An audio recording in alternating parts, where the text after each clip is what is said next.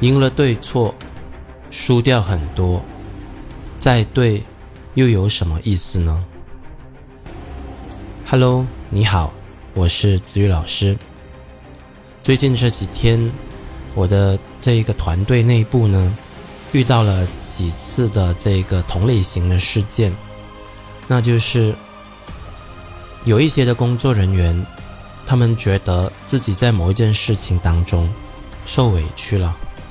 然后内心中有很多的那一种压抑住的委屈和不愉快，他们觉得自己是对的，但在这件事情当中，他们是受害者。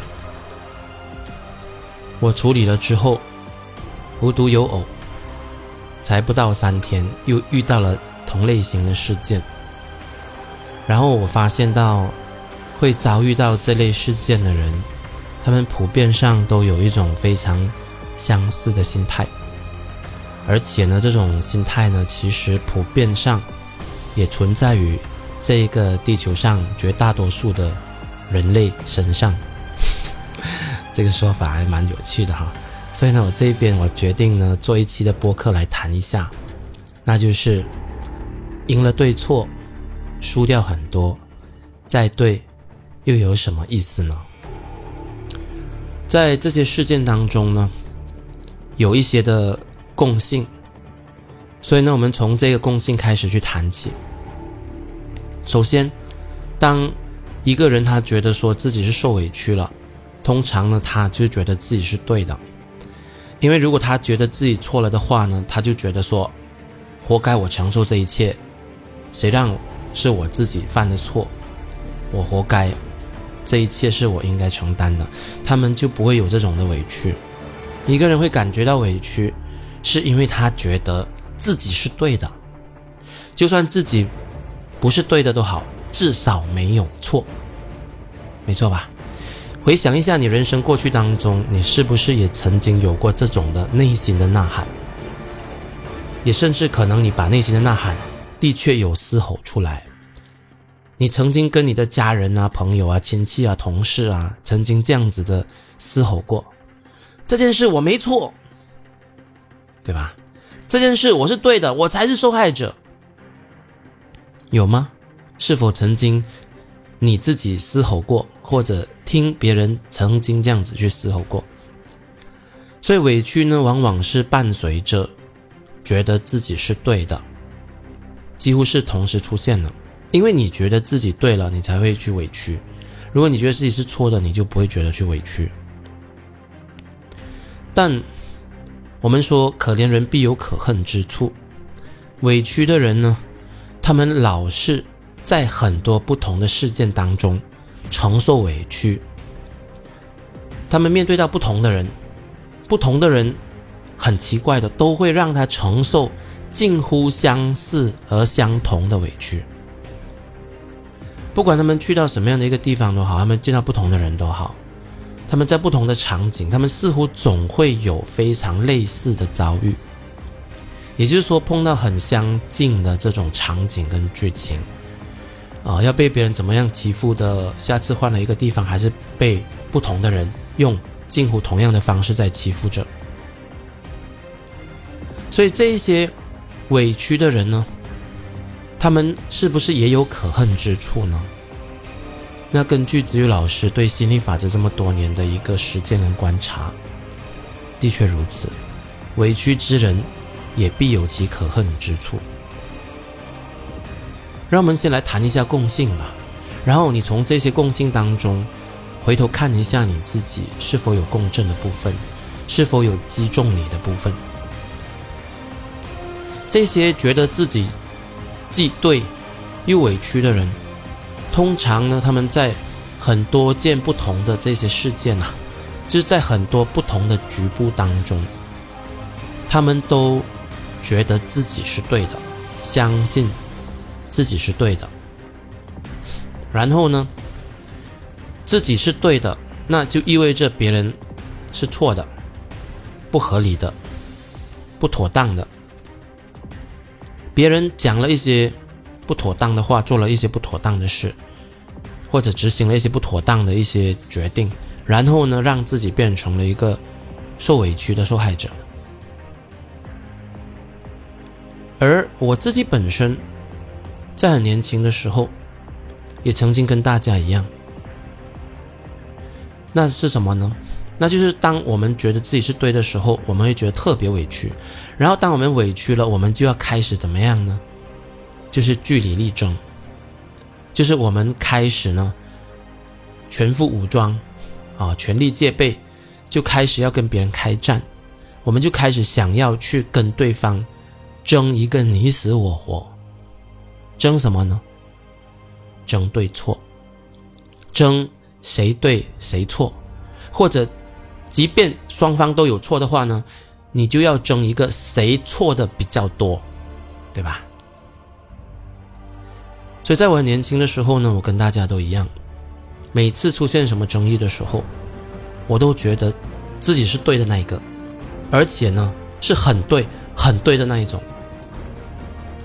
每次出现什么争议的时候，我都能够摆事实、讲道理、自圆其说，然后证明呢自己是对的。直到后来，我成长到某个临界点，我开始自我反省。我是一个在成长方面比较严格的人，我是一个常常自我反省的人。所以，当我人生活到某一个岁数的时候，我也忘了具体是几岁的时候，我就来到了一个临界点。我开始会跳出自己看自己，我开始会换一个角度去思考，在看事情的角度跟思路上，突然间迎来了一个大升级。我开始问了两个问题。是以前的我呢，从来不会去问自己的。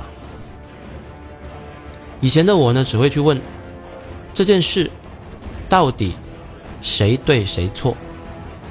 如果说双方都有责任的话，双方都有错的话，那谁比较对，谁比较错，谁比较站得住脚？所以以前年轻时候的我呢，也非常热衷去争一个对错。仿佛一个人对了的话呢，就什么都 OK 了，因为你对嘛，你就不需要负责任，你不需要去改正啊。那错都是别人，那就别人去去弄啊。然后你是对的，你感觉自己就很完美啊，等等等等。但是后来成长呢，让我换了不同的问题来问自己。正是因为问了不同的问题，从此呢，我的整个自我成长。突飞猛进，可以说是远远超乎一般人那一种成长的速度、成长的密度、成长的幅度，常人呢都是望尘莫及的。讲到这边，你一方面可能，如果你对子宇老师不认识，你会觉得子宇老师在自我吹嘘，在吹牛。如果你是已经听我的播客很长的时间，你知道我是谁？你信任我？你是我的粉丝的话，那我相信你现在已经迫不及待的想要知道那两道问题是什么，没错吧？好，第一道问题是：如果我总是那么的对，为什么同类型的事件却常常发生在我身上呢？为什么这类型事件又不见得发生在别人身上呢？第二道问题：证明自己是对的，证明到了又能怎样呢？能让我成长变得更好、更强大的人吗？这两道问题非常的有利。也改变了我看事情、看世界的角度。我们先来琢磨一下第一道问题。这道问题呢是非常犀利的，而且呢是非常残酷的，因为呢它逼迫你正面的去面对你自己，没有得逃了。如果我总是那么的对，为什么这个结果总是那么的错呢？所谓的结果那么的错，指的是从你要的那个局面错开，偏离掉你要的那个局面。OK，如果我总是那么的对，为什么那个结果总是那么的错？如果我总是那么的对，为什么同类型的事件总是高度集中发生在我身上呢？如果我总是那么的对，为什么我去到不同的场景？总是会碰到同样的剧情呢？为什么不同的人，他们还是会对我有同样的那种言行举止呢？会给我同样的待遇呢？如果我真的是那么的对，为什么？为什么这些人事物却老是那么的高度相似，发生在我的身上呢？如果我那么的对，而这个结果，这个实相那么的错，我还真的那么确定我真的是对的吗？当一个人他可以去反思跟追问自己到这个份上的时候，然后他又以自我成长、自我改进为他的第一顺位的时候。他就会开始卸下他的刺猬壳，他会开始很诚实的去面对自己，因为这些的问题啊，会逼迫你不得不去给这个问题一个能够让自己满意、说得过去的答案。对呀，你那么的对，为什么这个结果那么的错呢？为什么这个实相那么的错呢？你那么的对，为什么去到哪里都遇到类似的事件？别人都同样这样子去待你呢？难道，难道这当中真的一丁点属于你的这个部分的责任都没有吗？有可能吗？这是不可能的。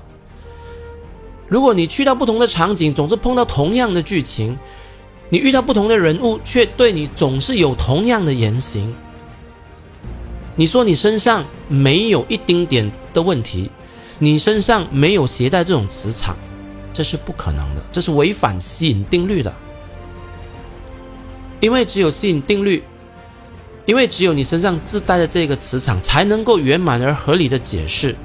你去到哪里都好，你碰到谁都好，你总是会遭遇到同样的遭遇，类似的剧情，不是吗？第二道问题。证明自己是对的，莫说你证明不到吧，我们就假设你能够证明得到。但是证明到又怎么样呢？证明到之后能够怎么样呢？是不是你证明到你在这件事情上是对的，就表示你是一个白璧无瑕、道德完美的人啊？证明到完之后，你撇清了关系，你撇清了责任。哦，你没有，你没有任何的错，你没有任何责任，你不需要改。好，那那又怎么样呢？这种态度能够让你成长为一个更好、更强大的人吗？不能啊，没错吧？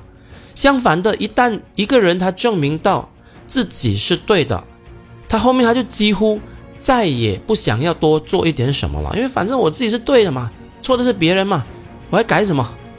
不需要改了。我就继续原来的样子就好了，对吧？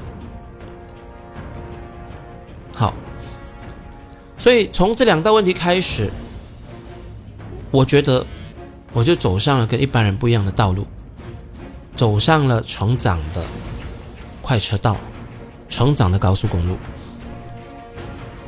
我会开始去想，为什么我总是吸引来这类型的事件？我也会开始去想，怎样改进自己，才能让自己变得更大更好。这个大，指的是你的这个视野的大，你的这个胸量的大。所以，这种的态度上的一种转变，它解释了很多人曾经问过我的问题。因为过去到现在，曾经有很多的学员。都会问我同类的同类型的一个问题，那就是说，子玉老师，你子玉老师你怎么可能这么强大呢？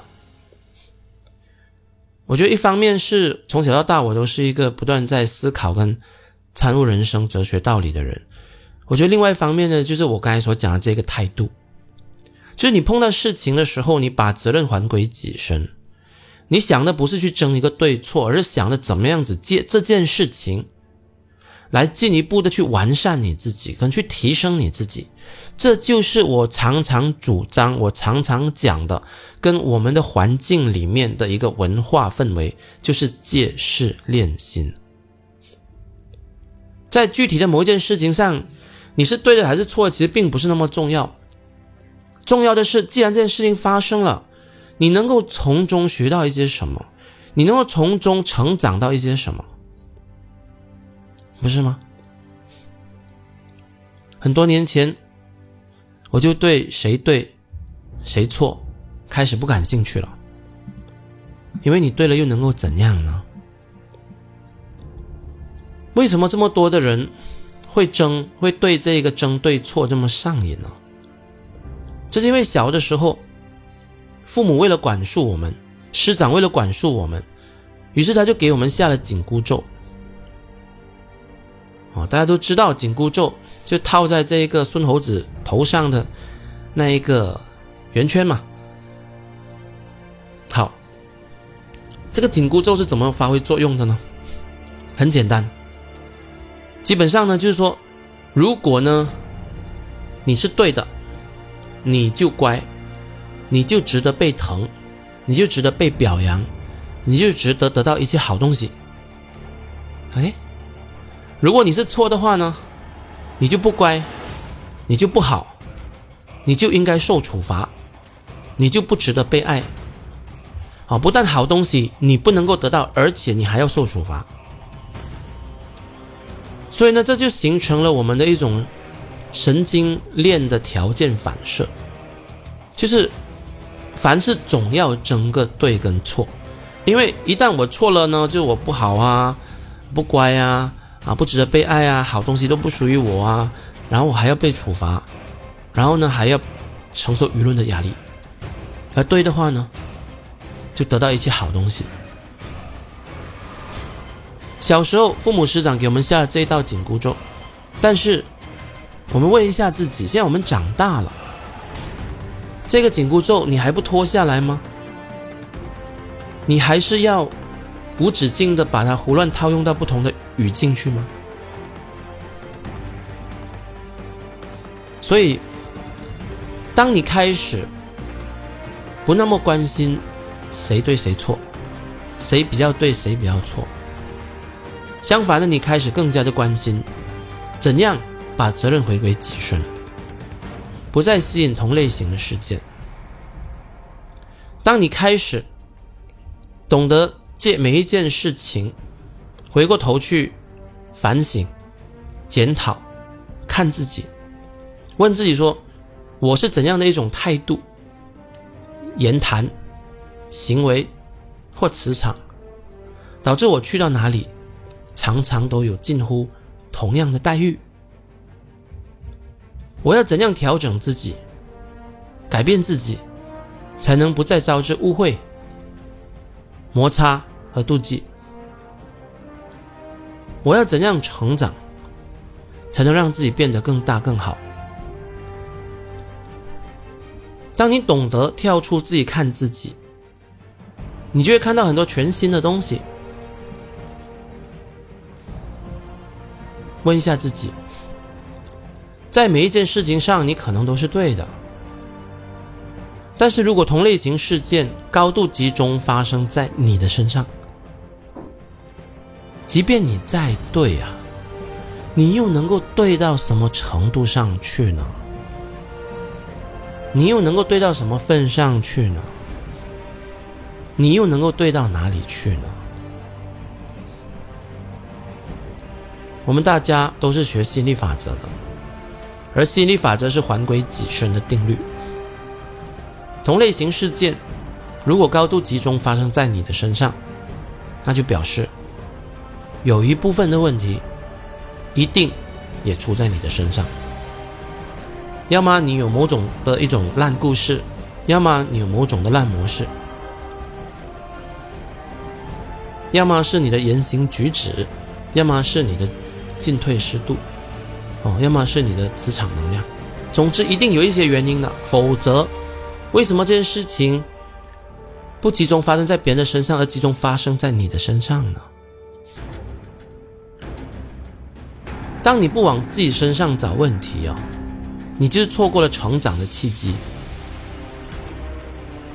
老是觉得自己是受害者，你就错过了锻炼自己、变大变强的机会。你有没有想过，老是？去争一个是非对错，你会得到好处吗？会。你得到的唯一好处是，你相信自己是对的，你相信你自己是受害者。那这是什么好处呢？就说当你是对的，你是受害者，这个责任就不关你事，你就不需要改进，你就可以啥都不做。这就是你唯一的好处了，啊，你不用改进，然后舆论就会支持你。那除了这个好处，还有别的什么好处吗？没啦，没有啦。而你有没有想过，为了得到这个好处，你付出的代价又是什么呢？你点算过吗？你点算过，你为了证明自己是对的，自己是受害者，这个好处，你付出了多少的代价吗？我这一边，我把它归纳为三个，你看看是否同意？你回想一下你自己人生过去的经历，看看是否公正？你要证明自己是对的，这是受害者，你要付出三个很大的代价。第一个，当你把责任推出去，你就错过了修炼自己、变大变强的机会，错过了每一次借势练心的成长契机。第二个代价，你去争对错，你赢了对错，你输掉关系。因为某一次跟人家的那种争执，让双方的感受都受伤了，然后这个伤口很可能很多年都无法愈合。两个人之间那一次的不愉快，偶尔一次的不愉快，就沉淀了，成为心中永远的痛，成为永远的心病，老死不相往来。第三个，你争对错，你赢了对错，但你常常输掉心情。为什么？因为每当你想到这件事，你就觉得自己是对的，自己是受害者。为什么别人要这样对我？我满腹委屈啊！口头上、嘴巴上可能你觉得自己争赢了，但心理上你还是很不舒服，还是很难受的，因为。你把自己定义做受害者，一个受害者又能开心快乐到哪里去呢？没错吧？一个受害者是没有力量的，受害者他就是任人宰割嘛。他不喜欢的待遇，别人还是要强加在他身上嘛。你说他能够多享受呢？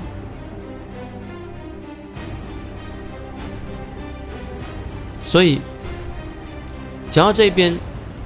我们就已经很完整的去支撑了今天的播客讲题，就是赢了对错，输掉很多，再对又有什么意思呢？